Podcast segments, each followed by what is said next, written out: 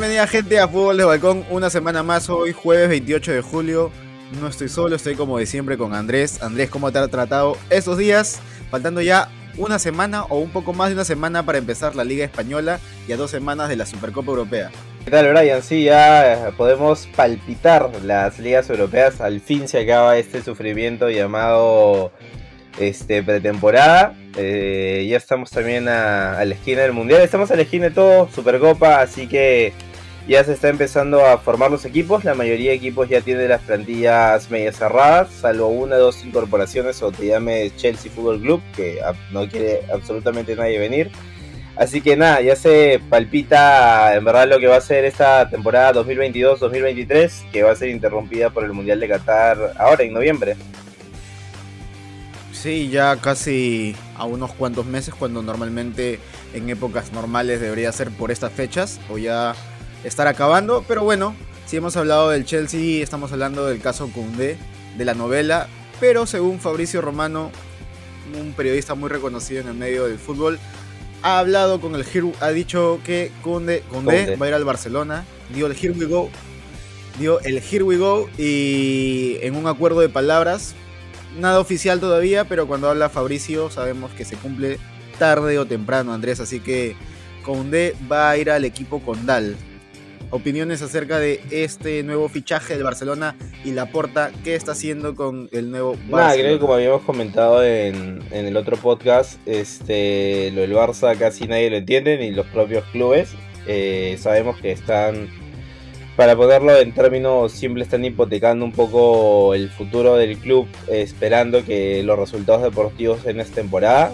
Eh, yo, muy fan del Barça, nosotros, así que yo no quiero que se den, pero supongo que los hinchas van a querer. Así que veremos si finalmente termina siendo pan para hoy y hambre para mañana, porque el equipo que están formando es como para ser considerado uno de los cuatro favoritos, cinco favoritos para ganar la Champions League. Y creo que una temporada como la anterior si se repite, porque al fin y al cabo este es fútbol y no sabemos cómo terminan el comando las piezas, sería un desastre total que veremos cómo afectaría en lo que incluso en lo que ocurre a nivel gestión. Sí, es un equipo que tiene muchas estrellas. Desde la llegada de Rafinha, con la consagración de Lewandowski al equipo, al equipo de Barcelona, que por ahora Lewandowski no ha metido gol. Si bien es cierto, son partidos importantes, pero pero no metió gol. Pero tiene mucha delantera, tiene medio campo. ¿Y qué está pasando con el Chelsea, Andrés? O sea, el Chelsea es un equipo eh, que, ha ganado Champions, que en los últimos años ha ganado eh, un nombre en, la liga inglesa y tranquilamente está en los mejores, en los mejores 5 o 6 de, top de, la liga inglesa. Pero como mencionamos en el programa anterior, a raíz de todo lo que hubo el problema entre Ucrania y Rusia y con el presidente del Chelsea, con Abramovich, con su salida, su descenso, creo que ya las cosas están complicándose y el mismo Tuchel eh, a, final de temporada de la, anterior, cuando se iba a jugar ese partido contra el Chelsea, dijo que, oh, perdón, contra el Real Madrid, dijo que él hasta él mismo podría ir manejando dando a entender cómo estaba la situación ya desde ese momento y hasta ahora con la salida, con la fuga de muchos talentos y con la que pocos jugadores están yendo al club londinense, así que muy complicado lo que va a tener el Chelsea de inicio de la temporada 2022-2023. Sí, lo del Chelsea con la venta a Todd Boyley, la verdad es que eh, las cosas han cambiado en la entidad Blue.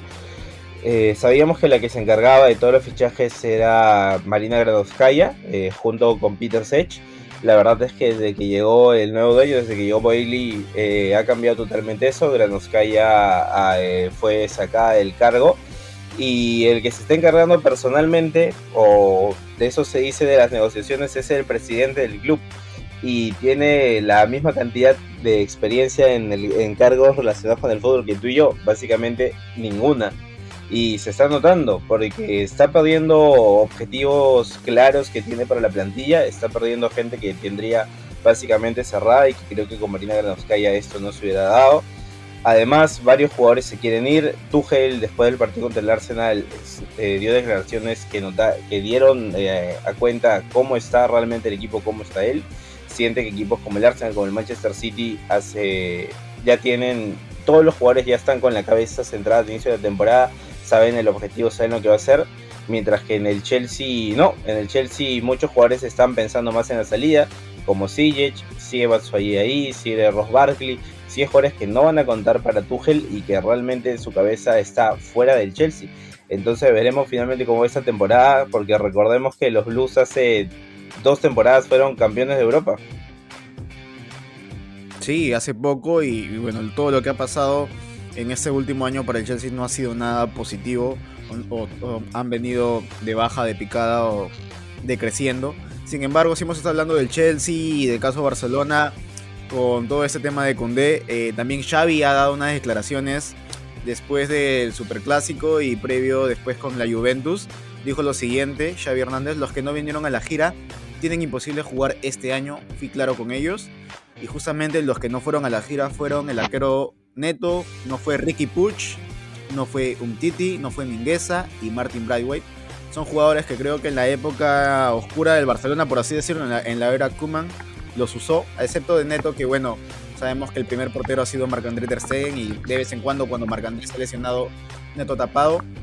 Sin embargo, creo que ya es hora de que busquen siguientes, siguientes clubes, nuevas miras y objetivos, porque en el medio campo, en la defensa y en la delantera está todo muy copado para que estos jugadores puedan aportar algo en esta temporada. Sí, otro tema importante que debe considerar el Barça, el Barça digo, este, el Barça son las salidas de los jugadores, porque eh, es verdad que ya ha fichado bastantes, pero veremos porque se habla mucho de los problemas que puede tener al inscribir. Es por eso que se pide a Frankie Young que se baje el salario y Frankie en todo su derecho dice, señor, tengo un contrato, hay que cumplirlo, mira lo que estás fichando, hubieras pensado bien.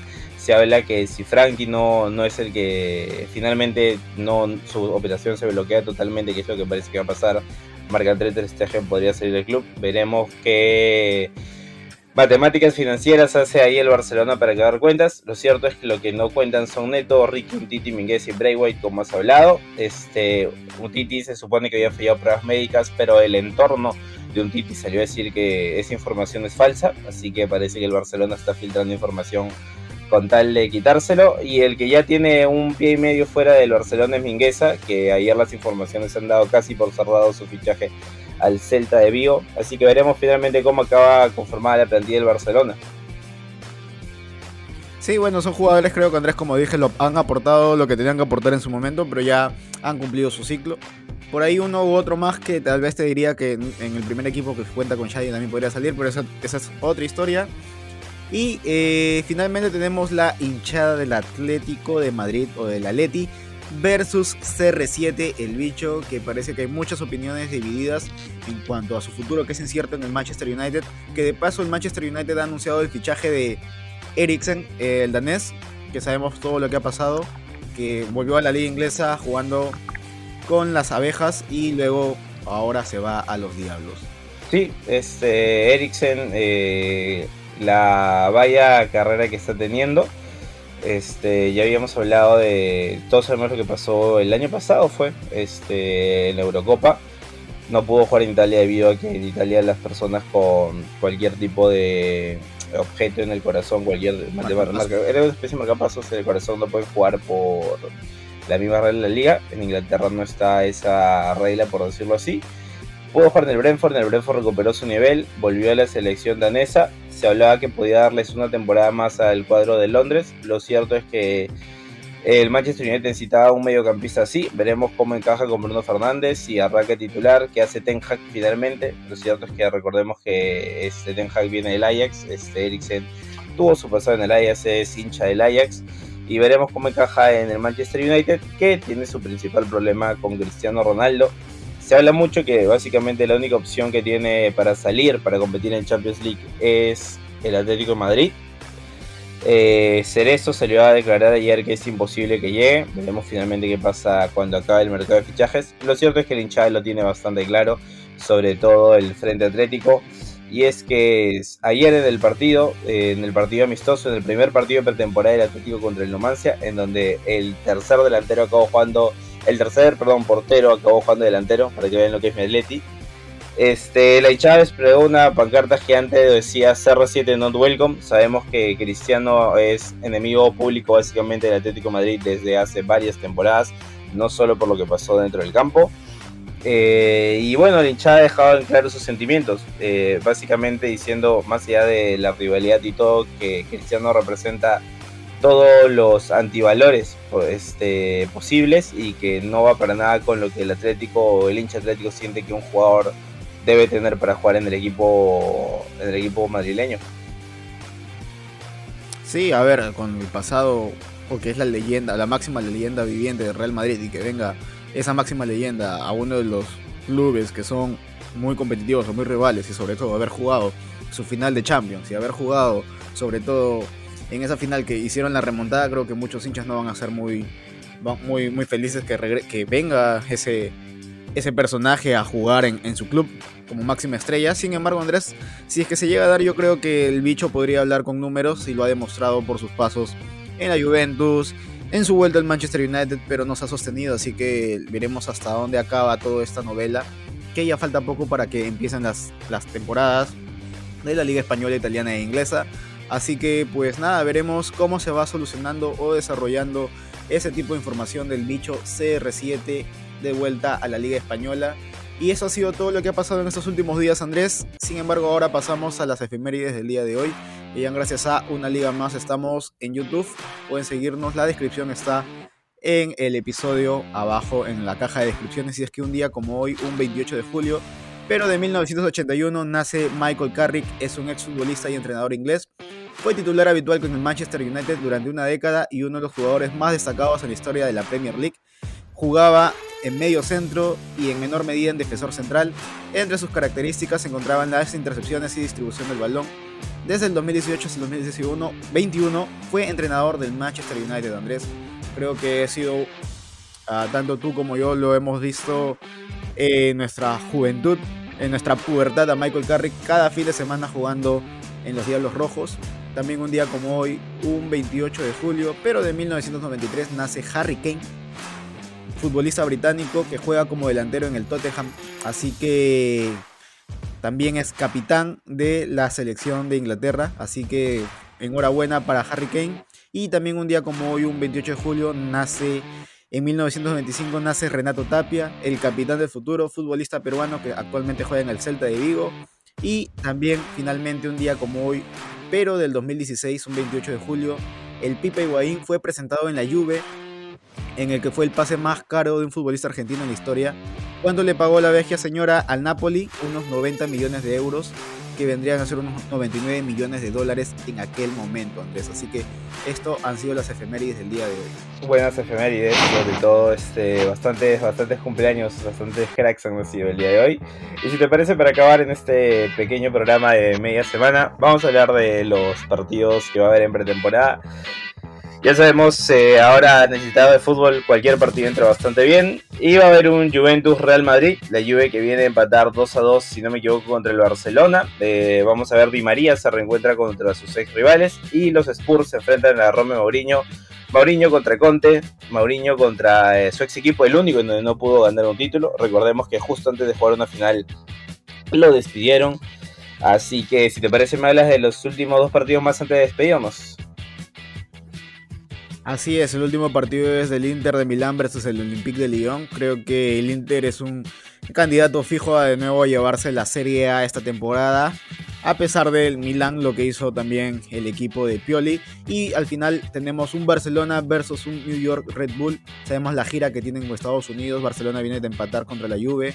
Y bueno, el Red Bull, el New York Red Bull también es un partido que ya, o es un equipo que está en temporada. Ellos sí están jugando en la MLS. Así que Andrés, esos son los partidos más importantes de este fin de semana. Y ya la siguiente semana también se viene el camper para el Barcelona, su partido de inicio de temporada. Y en dos semanas tenemos la Supercopa Europea, que seguramente lo estaremos hablando y también estaremos haciendo un video con la crónica de cómo llegan ambos equipos, Andrés. Sí, así que nada, gente, eso, ah, que fue. Nada, gente, eso es todo por hoy. Este un programa corto, un programa mini. Eh, así que nada, ya saben, esto ya va a empezar la temporada, estén atentos a los partidos y pasen un buen fin de semana. Chau. Así es, no se olviden de poder seguirnos en las redes sociales, darle like, compartir y ayudarnos. Cuídense mucho, nos vemos. Chau, chau. Chau.